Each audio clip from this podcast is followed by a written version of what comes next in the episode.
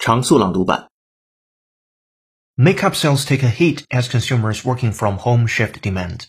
Consumers are stockpiling plenty of items they consider to be necessities during the pandemic. Not on their shopping list, makeup and perfume. Beauty industry watchers and cosmetics companies say consumers are gravitating toward a more low maintenance and natural look. People are staying at home and paying more attention to their health, prompting them to shift focus to their skincare rather than their makeup routines, they said. Surging demand in Asia, stockpiling by hospitals, and disrupted production in China have all contributed to shortages of surgical masks.